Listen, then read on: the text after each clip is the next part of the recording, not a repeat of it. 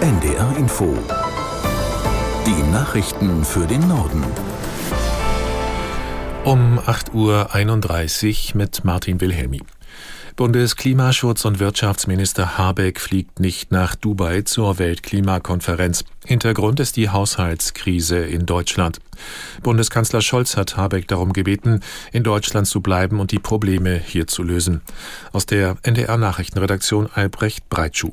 Die Reise ist abgesagt, der Minister wird in Deutschland gebraucht. So hatte seine Sprecherin von Vizekanzler Habeck gesagt. Am Abend war der Minister auch in der ARD-Sendung Anne Will zu Gast. Da hat er sich optimistisch gezeigt, dass es in der Haushaltskrise bald eine Lösung gibt. Wir sind auf einem guten Weg, so Habeck. Wenn der Bundeshaushalt 2024 noch in diesem Jahr verabschiedet werden soll, müssen sich SPD, FDP und Grüne bald auf den weiteren Kurs einigen.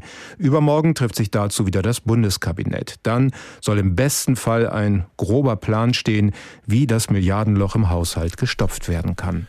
Auf der Weltklimakonferenz geht es jetzt in die Detailarbeit.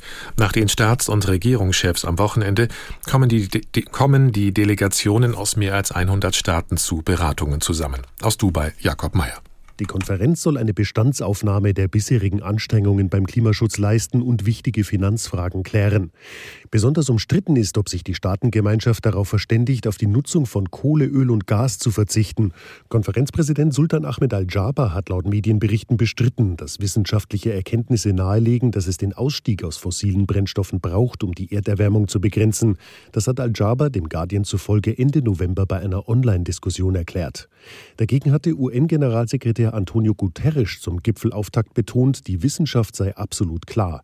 Die Ziele der Pariser Klimavereinbarung seien nur erreichbar, wenn die Welt aufhöre, fossile Energien zu nutzen.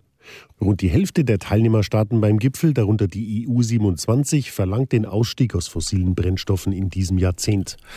Die israelischen Bodentruppen sind jetzt im gesamten Gaza-Streifen gegen die radikal-islamische Hamas im Einsatz. Das hat ein Sprecher der Armee bestätigt. Die Offensive wurde demnach vom Norden des Küstenstreifens auf den Süden ausgeweitet. Das Militär hatte zuvor die Menschen dort aufgefordert, bestimmte Regionen wie etwa die Stadt Khan Yunis zu verlassen und sich in Schutzeinrichtungen zu begeben. Nach Schätzungen der Vereinten Nationen sind von den 2,2 Millionen Einwohnern des Gazastreifens mittlerweile fast 1,8 Millionen Binnenflüchtlinge. Das Stockholmer Friedensforschungsinstitut SIPRI hat seinen neuen Bericht zur weltweiten Rüstungsverkäufen veröffentlicht. Vor allem der Krieg in der Ukraine hat die Nachfrage nach Rüstung steigen lassen. Dennoch gingen die Waffenverkäufe der 100 größten Rüstungsproduzenten um 3,5 Prozent zurück.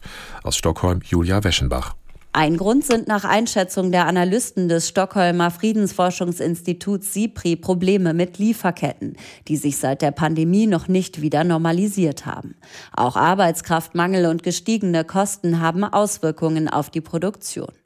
Angesichts der großen Anzahl an Bestellungen rechnen die Friedensforschenden aber damit, dass die Verkäufe in Zukunft deutlich steigen werden.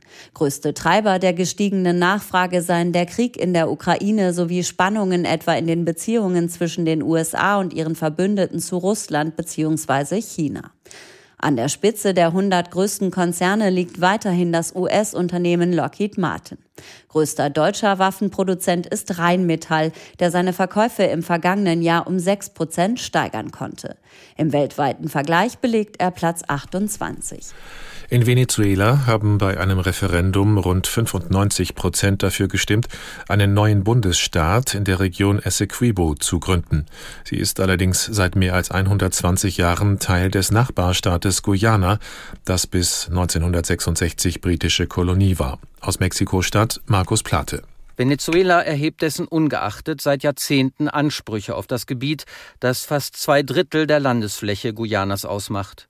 Das kleine Land hatte das Referendum als existenzielle Bedrohung bezeichnet und den Internationalen Gerichtshof in Den Haag angerufen.